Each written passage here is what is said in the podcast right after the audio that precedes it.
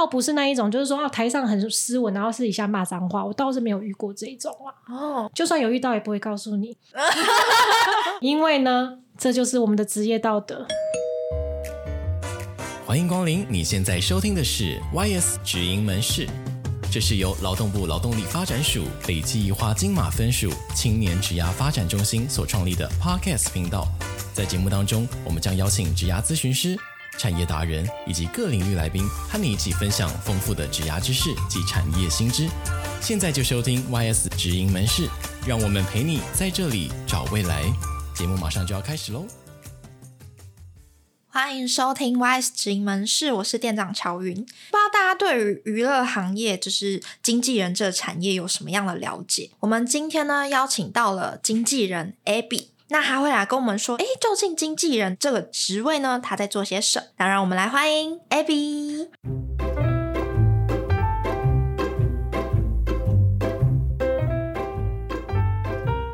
Hello，乔宇你好，大家好，我是 Abby。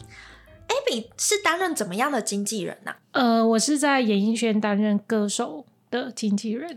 歌手经纪人，嗯、那我想问，就是 Abby 当初怎么会想要当经纪人？就是是什么样的契机？嗯，我一开始就是其实在是在公关公司工作，就是一般的我们想的广告公司、公关公司这样的地方，然后。本身也是一个很狂热的追星族，嗯，然后那个时候对演艺圈其实没有什么太多的，嗯，你说就是我其实是没有想要去演艺圈工作的，我但是我对演艺圈是有很高度的关注的，因为我就是追星族嘛。那后来是因为。追星的关系，所以跟我所追的这位艺人偶像变成是有点像朋友的关系了。后来这个艺人他要离开，就是传统唱片公司，然后要出来独立制作的时候，他需要一个所谓的经济窗口嘛。加上我有公关公司工作的背景，那他可能也看到，可能觉得哎，我是有这样子适合的特质跟能力的，所以他就是有来邀请我说，可不可以有一个合作？但是我当时觉得那个应该是一个短期的。过渡型的一个合作状态，但是没想到就是一做就十几年了，这样子就踏入了这个演艺圈的。那这样会有种追星成功的感觉吗？对别人来说可能会觉得那好像是追星成功，有人说那是什么粉丝的顶点嘛，是吧？嗯。但是如果问我的话，我会觉得我没有我会去想那叫做成不成功，因为当我决定要接下这个工作的时候，我就已经不会去觉得那个是。要用粉丝的角度来做这个工作了，嗯，你就是变成是一个经纪人了嘛，所以你的思维完全不能用粉丝的心态去想，所以可能别人会觉得哇，很好，你怎么就是可以跟你的艺人很靠近？但对我来讲，我是。觉得奉劝大家追星族不要想要去当偶像的粉丝，那个那个经纪人嘛，因为你会失去追星的快乐。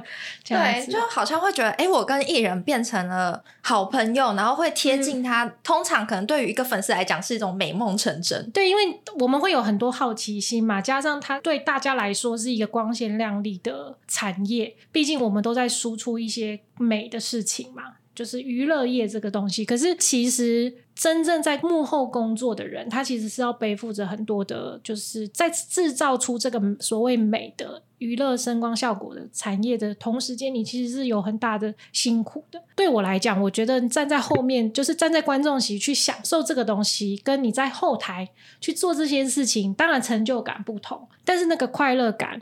也会不同，就是如果喜欢一个偶像，然后开开心心在台下享受这件事情，也是一个很棒的选择啦。但是我我这样讲不代表说我后悔说变成这个经纪人角色，而是说就我自己从一个追星族变成经纪人这个经验谈来说，我会觉得，诶，我也很想念那个当时可以好好坐在台下去看一场演出的那一种心情。那像我自己很好奇说，那经纪人真的是二十四小时的保姆吗？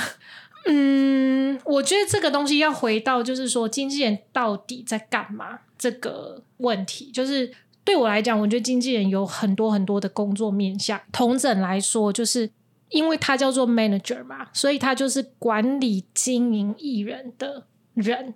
所以呢，任何跟艺人有关的事情都跟你有关，都跟这个经纪人有关。所以，如果我们从最大的、最高的那一层来想的话，就是。规划这个艺人的事业，好，就是例如说这个艺人他的定位是什么，他要做一个什么样的歌手，好，rapper 或者是情歌或者是什么样的乐团歌手。跟他的计划，就是到他预计什么时候要发片，然后他要发怎么样的啊专辑吗？EP 吗？然后还是说他应该送去演戏吗？等等的这样子的艺人的事业规划，这是第一层嘛。那第一层之后的下一层是，那你就要叫他去赚钱了嘛。所以就是要去接洽工作嘛。那他要怎么去赚钱？你要去帮他谈案子进来嘛。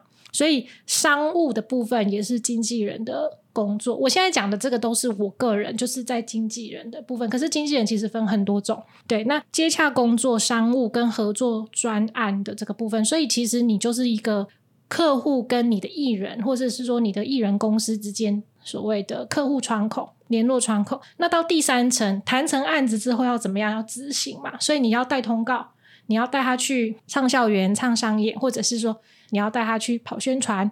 带他去跑宣传这一整串的事情，可能不是只有哦，你带他去现场而已。他要穿什么衣服啊？用什么样的妆法？他要讲什么话？要唱什么歌？这个歌要从哪里来？这些都要做的。所以其实这也都跟经纪人有关。那你说他是不是二十四小时？呃，对我来讲是二十四小时。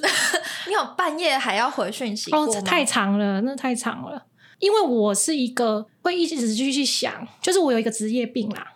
所以，我刚刚回到那一题，就是追星的快乐。我连去看不是我艺人的演唱会，我也会去看一下，说，诶，他那个灯就是很漂亮，他怎么打的？然后他的音响是用什么样的牌子？或者是他这个节目规划，就是诶，很吸引人诶，这个歌单的安排很吸引人，或者是这个歌单安排有一点点让人家想睡觉诶，或什么的，我都会有一种职业病的去。想这些事，即使那是你的下班时间，那是我下班时间。对对对，哇塞，因为那是职业病的啦。哦，嗯嗯、就是真的会很为艺人着想，想要就是什么事情可以帮助自家的艺人更好，然后就会去就去规划、去思考啦。嗯、就是因为就像我讲的，我觉得这个行业没有什么正确答案。就是这个艺人为什么红，为什么不红？这个流量为什么起来，为什么不起来？他可能都有原因，但他也可能没有原因。那很多人都说这个是靠运嘛，可是那个运的后面可能有一个我们所说的流量密码或者是什么法则，那你就会很想去从那个没有答案、没有逻辑的东西找出一个规则可循，这样子。好，现在可能做什么事情大家是点阅率会很高的，你可能就会想去研究、去知道，那你就会去想这些事情。对，所以你我觉得你说二十四小时。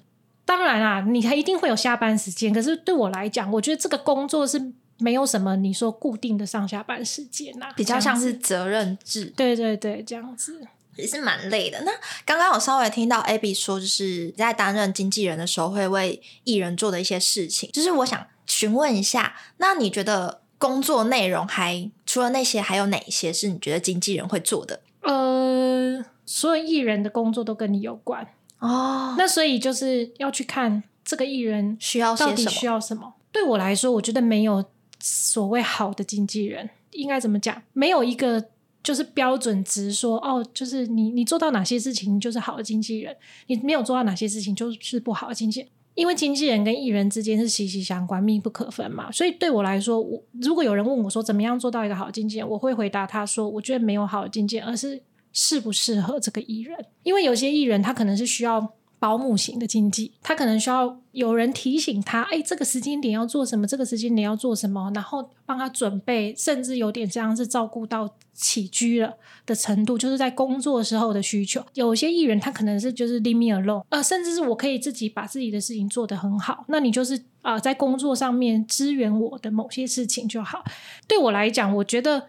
第一层就是你把这个艺人的需求照顾好、满足好，一定是最基本条件。因为你必须帮他把这些事情照顾好，他才可以把他的角色做好。因为你是要去支撑他的人嘛。那到第二层，其实最重要的，我觉得在经纪人的角色上面，其实就是那个 branding，就是把这个品牌做起来。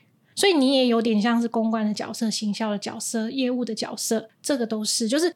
不是做好一个好保姆而已，你可能是要把这个人就是怎么样把他推广出去，然后把这个品牌打出来，把这个人设做出来，或者等等的。所以你问我说他要做什么工作，其实包罗万象，但是又要举例来讲，又讲不出一个就是哦，你一定要做到哪些事情才叫做啊、你完成了经纪人的工作。会规划，然后行销宣传，因为如果你要打造一个艺人的品牌的话，这些基本能力是不是其实很重要？对，行销宣传，但是我觉得还有一点最重要的是沟通的能力。我自己的体悟是，我觉得沟通很重要。如同刚刚讲的，其实你就是艺人与外界的沟通窗口嘛。嗯。可能有很多事情是要透过你去传达给艺人，很多艺人的是需求是要透过你去传达给。厂商或者是所谓的公司，或者是啊所有的工作团队，你在做一个事情是传输的工作，可是你不能只是一个传输线，就是说哦，今天客户可能跟你讲说，哎，我希望他唱一首嗨歌，然后你就转过去跟艺人说，客户希望你唱一首嗨歌，结束，然后。客户说啊，这首歌不行，然后你就转过去跟艺人说，啊，这首歌不行，这首歌可以。就是你不能只是传输线，你要中间自己你要有判断跟消化的能力。什么话可以告诉艺人，什么话不能告诉艺人。例如我啦，我会很喜欢问为什么，我也会很喜欢告诉别人为什么。今天如果客户跟你讲说，哎，我希望他在尾牙唱一首嗨歌，好，他可能会指定直接指定一首歌。好，最近最近最红的歌是什么歌？我现在一时也想不出来。好，随便举例，他可能希望你唱那个小苹果好了。先举例这一首，因为我一时间想不到。他可能客户就直接说：“哎，我希望你的艺人就是在我们的尾牙唱一首小苹果。”如果你只是传输线，你就会转过去跟艺人说：“哎，那个某某科技公司希望你唱小苹果。”然后艺人可能听到就觉得说：“啊，我唱小苹果适合吗？不要。”然后你就回头说：“哎，不要啊！”这这件事情就破局了。可是不可以这样子，就是你的沟通能力就要用到现在。你要怎么样把这件事情做好？第一个，你要先回头去问客户说，为什么你希望他唱小苹果？原因是什么？他可能会跟你讲说，哦，因为我们希望一首嗨歌，我们希望一首带动气氛的歌，或是我们希望一首台下的员工可以大家一起唱的歌，或是啊，我们老板就喜欢这首歌，都有很多原因。那你知道他的原因跟需求的时候，你可以去满足这些事情，那他就不一定只有小苹果可以做到。嗯，你可能会说，哎，不好意思，我们可能没有办法唱小苹果，可是我可能可以唱你是我的花朵 或者什么，就是类似这样子。那你再回头去跟艺人沟通的时候，就说，哎，因为客户有这些需求，那你觉得你的歌单有哪一首歌，或者是我觉得你的歌单有哪一首歌是符合这个条件需求，那我们跟客户说，我们来唱这首好不好？要不然你前面这样子，你只是一个传输线，这件事就到此结束了。嗯，对，所以我觉得沟通是很重要的，对外跟对内的沟通，包括例如说，我跟我的艺人，呃，我的习惯是每一次活动前，我会跟他确认好他需要什么。好，他需要的事情可能不是你几点叫他起床，他需要的事情可能是你要告诉他这个活动它是什么样的场合。它是一个庙会吗？还是它是一个尾牙吗？它是一个就是品牌的 VIP 晚宴吗？你穿的衣服、唱的歌，然后台下年龄层是什么都不一样，会因为。整个活动的性质，你所做的事情可能会有所不同，所以你可能要告诉他，好，这个活动是什么样的活动，他的台下年龄层大概是哪些人，甚至是他的同场艺人是哪些人，他的活动视觉、活动舞台大概会长怎么样。那他艺人收到这些资讯的时候，他有可能就会可以帮助他去开出更适合这个活动的歌单，穿出更适合这个活动的衣服造型，做更适合这个活动的事情。讲的话、语言等等，就是更投其所好吧。对我来讲，我觉得如果你不告诉你的艺人这些，他就是一个呃象牙塔的人，他可能不知道，因为不是他来对外面的人沟通的嘛。所以你必须要做好传输线的角色，可是你又不是能只能是传输线。对我来讲，这个很重要了，算是很会在厂商跟艺人之间周旋的能力吗？对，我觉得那个协商能力很重要，就是每个人都可能有提出他们的需求跟清单，那你怎么样去解决这些需求，在保护好你的艺人，跟也同时满足客户的需求的状态下去达到这个目标，这是我觉得每天都在做的事情。但是真的好难也好重要哦，而且是不是根据公司的不同，就是可能。像 Abby 是自己开公司，嗯，但是如果是在外面其他大公司的话，会不会就是公司有自己的考量，说，哎，这些厂商我们一定要接，所以要去有点像是自家的艺人，必须得要去符合他们厂商想要的样子。可以这么说，应该是说呃，我们在做的事情就是每个单位会提出他们的需求，就是所谓的愿望清单。好了，嗯、那你要怎么样去维持住艺人的人设、跟他的风格、跟他的保护好他的状态下去满足所谓的金主爸爸、干爹干妈们他们的就是条件，这个很重要，因为不能照单全收嘛。嗯，对对对，Abby 会想要补充说，你觉得经纪人就是该有的特质或是能力吗？就像是去面试的时候，比如说你今天是老板，然后你们公司要争经济执行经纪人，哦、然后你可能在过程中你会看中这个人什么样的特质？哦我会录取他，他可以符合我经纪人的想象跟需求。如果是我的话，挑选我的合作伙伴，就是经纪的同事，我会注意到几个细节。第一个是他够不够细心，因为我们在处理的是很多很琐碎的事情，这个需要很高度的细心度。第二个是他的沟通能力，倒不是社交手腕，而是他的沟通能不能让双方觉得舒服。第三个是他是不是一个很爱八卦的人，这个我会蛮看重的，因为我们的工作是牵扯到艺人的隐私的，我们的圈子可能每天充斥着很多的流言蜚语，那你是不是一个？听到这些话不会跟着起舞，或者是把这些你可能今天所经历的哦，你今天看到某某艺人他在那里怎么样做什么，然后你就把它分享给别人的人。如果是这样的人，我可能就没办法录用他，因为毕竟我们的工作是要保护好艺人嘛。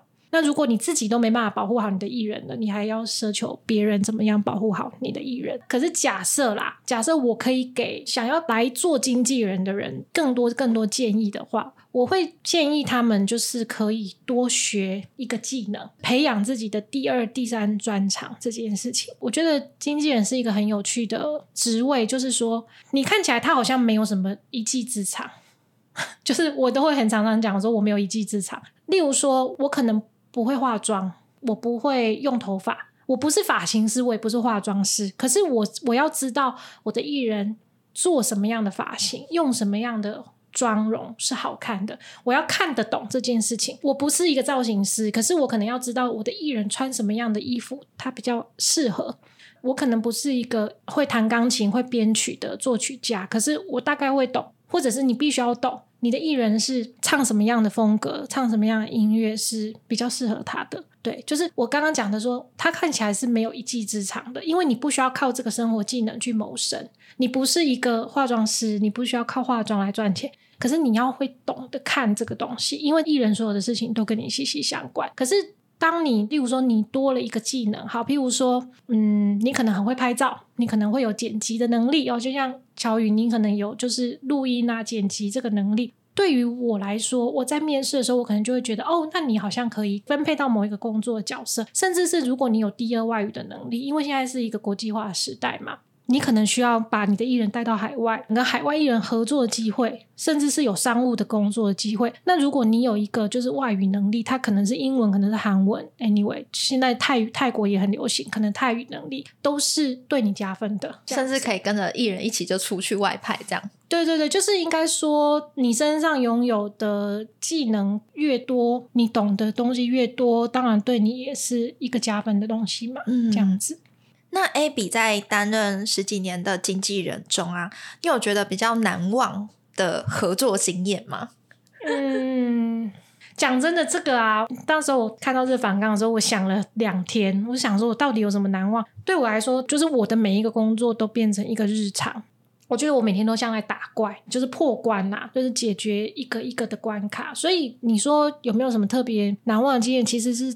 真的没有那一种可以拿出来说嘴，但是如果硬要讲话，我觉得我刚开始接这个经纪的那一年，应该会是我最难忘的日子，是因为我是一个完全不知道演艺圈的工作大概要做什么的状态下，我就接了这个工作。那时候公司就只有我跟艺人两个人，所以呢，除了上台唱歌以外的事情，其他事情就是我们两个一起完成嘛。我在一个很不知道状况的情况下，我竟然接下了就是宣传统筹啊，然后行政啊，也接商务啊等等。就是我可能早上要排通告、带通告，我晚上回到家要包 CD，然后我要去邮局，我要自己看合约，我要自己做会计等等的。因为公司只有我自己一个人嘛，所以那一段时间对我来讲是很快速累积的一个时光，快速的把我自己的能力扩充。然后呢，那一段时间有发生过一件事情，我我现在想一想觉得难忘，就是其实我们是独立制作嘛，所以我的艺人就是发片的所有的费用是从我们的收入里面去支出的，就是我们并没有一个公司好，譬如说你说索尼音乐、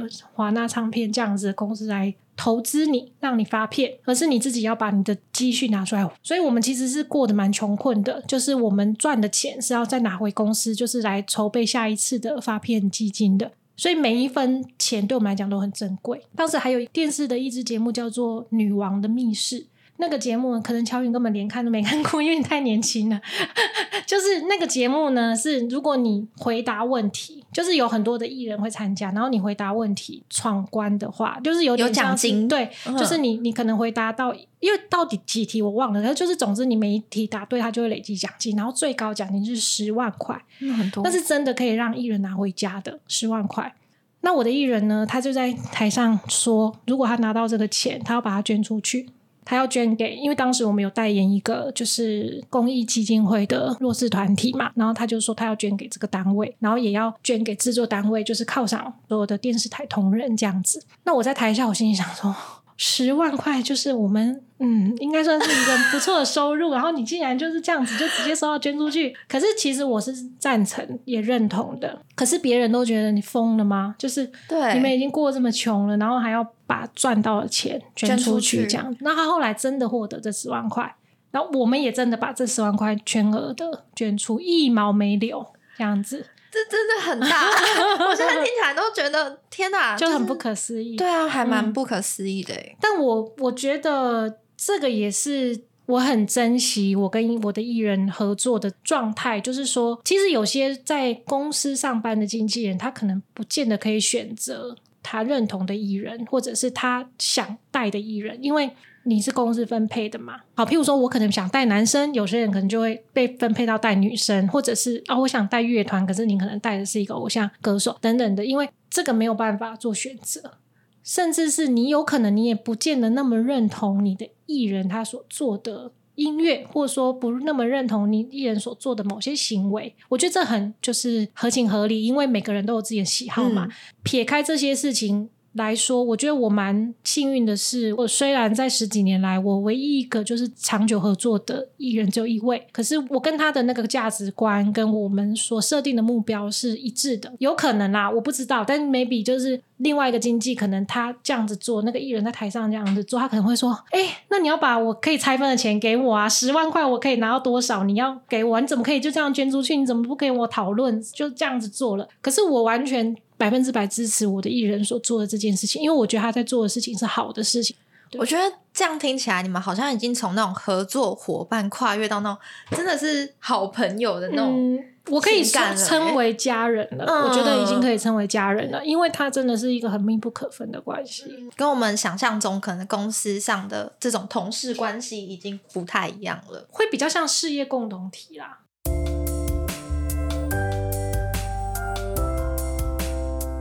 我看到我的偶像，可能会那种粉丝的脸全部写在我脸上，然后可能会想说，哎，那能不能去跟他要个签名合照什么的？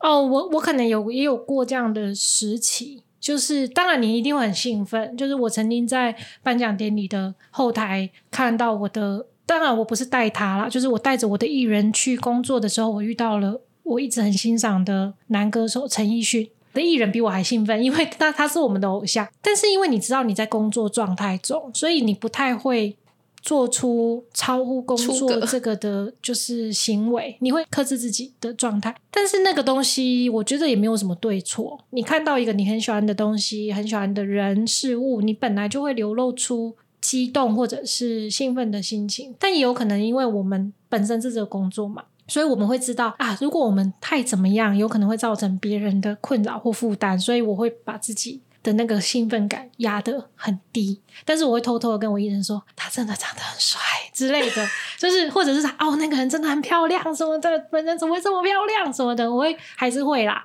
只是说你在他的面前。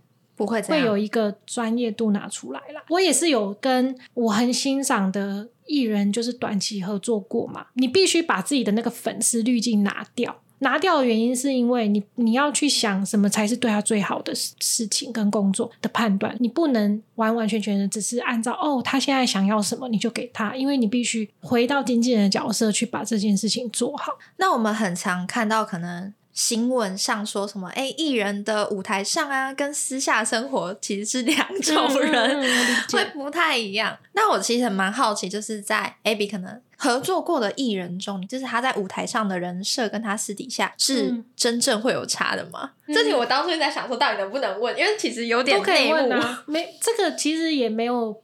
我觉得我蛮幸运的是，我遇到的艺人都蛮言行一致的。应该说，我觉得现在的时代比较。做自己不会那么的要，就是好像做出一个人设，因为现在的社群媒体啊、网络媒体这么兴盛的状态下，很少人可以就是像我们以前可能会啊，他可能要包装成一个偶像啊，包装成一个王子，可是他私底下可能是一个玩咖或者什么。我觉得现在很难做到就是这么完美的包装，是因为你很容易被拆穿，尤其是全民皆狗仔的时代嘛。对我来讲，现在已经没有那种很高高在上的偶像。现在大家反而比较喜欢看到的是很亲民、亲和力，或者甚至他们有时候有点呆萌啊。哦，原来他也是会这样子的。尤其是韩国的艺人，他们会拍很多团综，就是团体的综艺，目的就是要让大家知道说，哎，其实他们私底下可能也是会有感情好的一面啊，很亲和力的一面啊。当然，我不能说百分之百都是言行一致的艺人，可是我遇到不一样的，反而是，例如说他可能是一个比较内向的。不太爱讲话的艺人，可是他他上台之后必须强迫自己是散发出很热烈的舞台啊，然后必须要去撩粉丝啊，必须要去拿出性感的一面。可是他其实私底下是很害羞的这一种，就是我觉得那个反差反的是让我觉得很有趣的。嗯，但是倒不是那一种，就是说啊台上很斯文，然后私底下骂脏话，我倒是没有遇过这一种啊。哦，就算有遇到也不会告诉你，因为呢，这就是我们的职业道德。我也蛮好奇，这样子 Abby 是不是其实就没有自己私生活的时间？嗯，这一两年我觉得比较有。当你比较懂得调配自己的 on 跟 off 的这一个状态的时候，但是像之前有看过一部韩剧叫《流星》，然后他是在讲以经纪人工作为主角的一个故事。其实那时候也蛮有共鸣的。譬如说，我可能跟这个朋友在很久以前就约好说今天晚上要吃饭，可是呢，我可能会在今天。即将到达的前三分十分钟或者是一个小时，告诉他说：“对不起，我要爽约了，因为呃，可能临时要去干嘛，要去处理一个事情。所以呢，像我的朋友啊，他们之前都会是那一种，就是可能。”前三个月或前一个月、前三个礼拜跟你讲说，哎，我们要约哪一天聚会，然后我都会跟他们说，你们先约，先不要考虑我。如果我可以参加就参加，如果不行就就放掉。那反而是那一种，例如说今天或是前一天临时说，哎，你们也有空吗？我可能会反而比较可以跟你说，哎，我明天可以，因为那个时间已经很靠近了。之前出国也是都不太敢排。所谓的休假，因为这个可能在我身上比较容易啦。因为如果公司的体制，可能他们就会有代班的人嘛。可是像我，我是自己做，所以我基本上都不敢排那种三个月后要去出国玩的行程，因为我不知道到时候会不会有什么案子进来，然后是我不想错过的。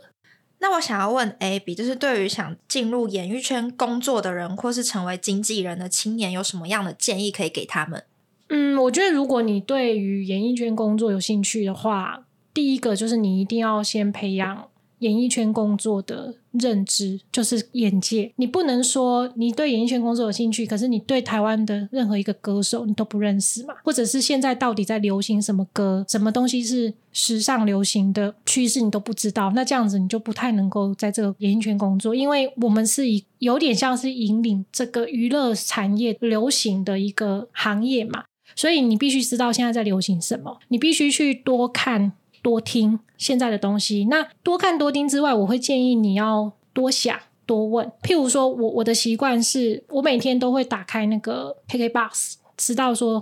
今天发行了什么样的新歌？然后我不一定能够听完，但是我可能会听一下哦。今天发行的歌有哪些？哦，谁发片的？因为我觉得现在是一个全球时代了，就是你可能不会听台湾的歌，你可能会听韩国，你可能听欧美，甚至你可能听泰国的乐团、B O 剧演员等等都有。所以你必须大概知道现在市场上在做什么事情。你知道之外，你必须去思考。好，譬如说，为什么某某艺人他这一次的新专辑要穿这个颜色的衣服，要做走这个风格？他本来是一个很小清新的人，为什么他现在变成暗黑系？就是你可以去思考，可是他可能没有正确答案。我觉得你多训练自己去思考这件事情的能力。那另外还有就是培养你的美感。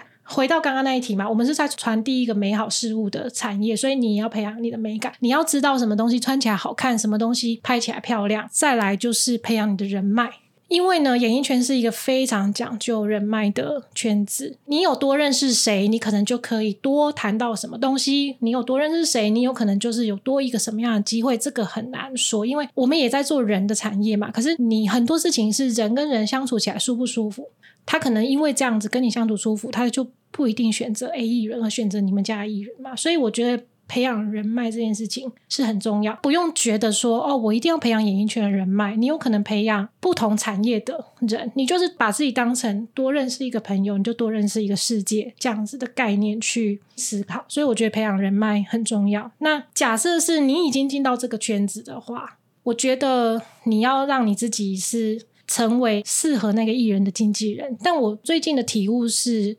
我觉得不管怎么样，你还是要记得把自己的人生过好，这件事情是很重要的。因为呢，我们当经纪人久了呢，把屎把尿之后呢，就会很容易像妈妈。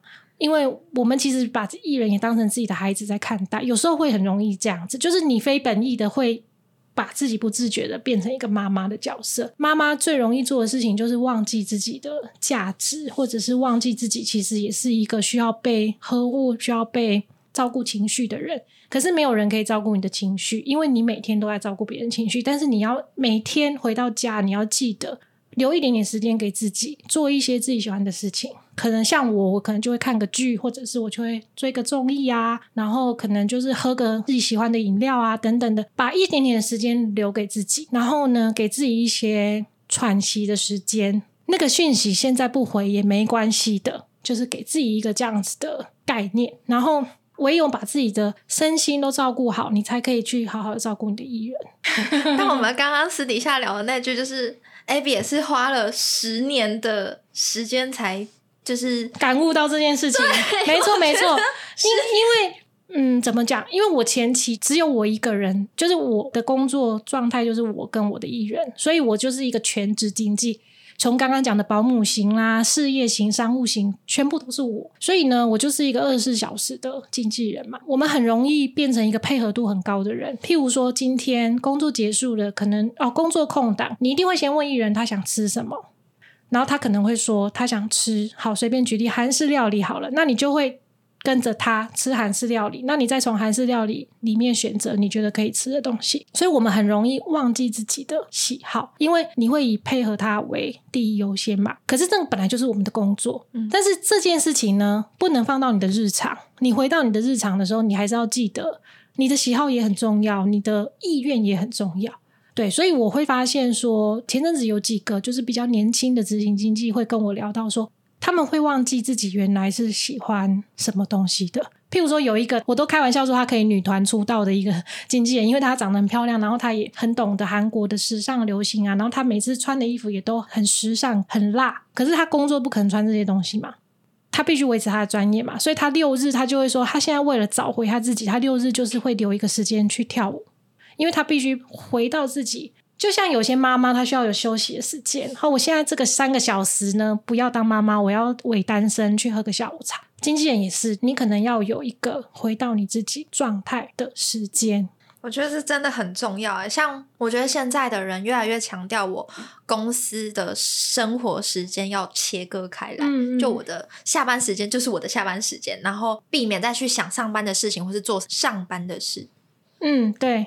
真的是会这样，然后还有一个啦，就是说，嗯，你还是要记得，就是艺人有艺人的人生，你有你的人生，你可以陪着艺人一起想出可能一百种、一千种如何让他的事业延续，或者是更上一层楼的方法。可是呢，终究要去做完这件事情的人是那个艺人，他必须自己长大，他必须要有自己有身为艺人的自律自觉，你们才可以一起去那个想去的地方。如果只是你一个人一直在很急迫的去帮艺人思考这些事情，可是他这个人是没有办法成长，那也没有意义，因为终究要去呈现这件事情，站在舞台上群众面前的人是他嘛，所以也可以放宽心一点，把自己的责任，当然每个人都要有自己的责任感，可是我觉得你必须要去分清楚，有些事情不是你应该承担的。嗯、就跟妈妈总有一天还是要放手让小孩去吧，去吧。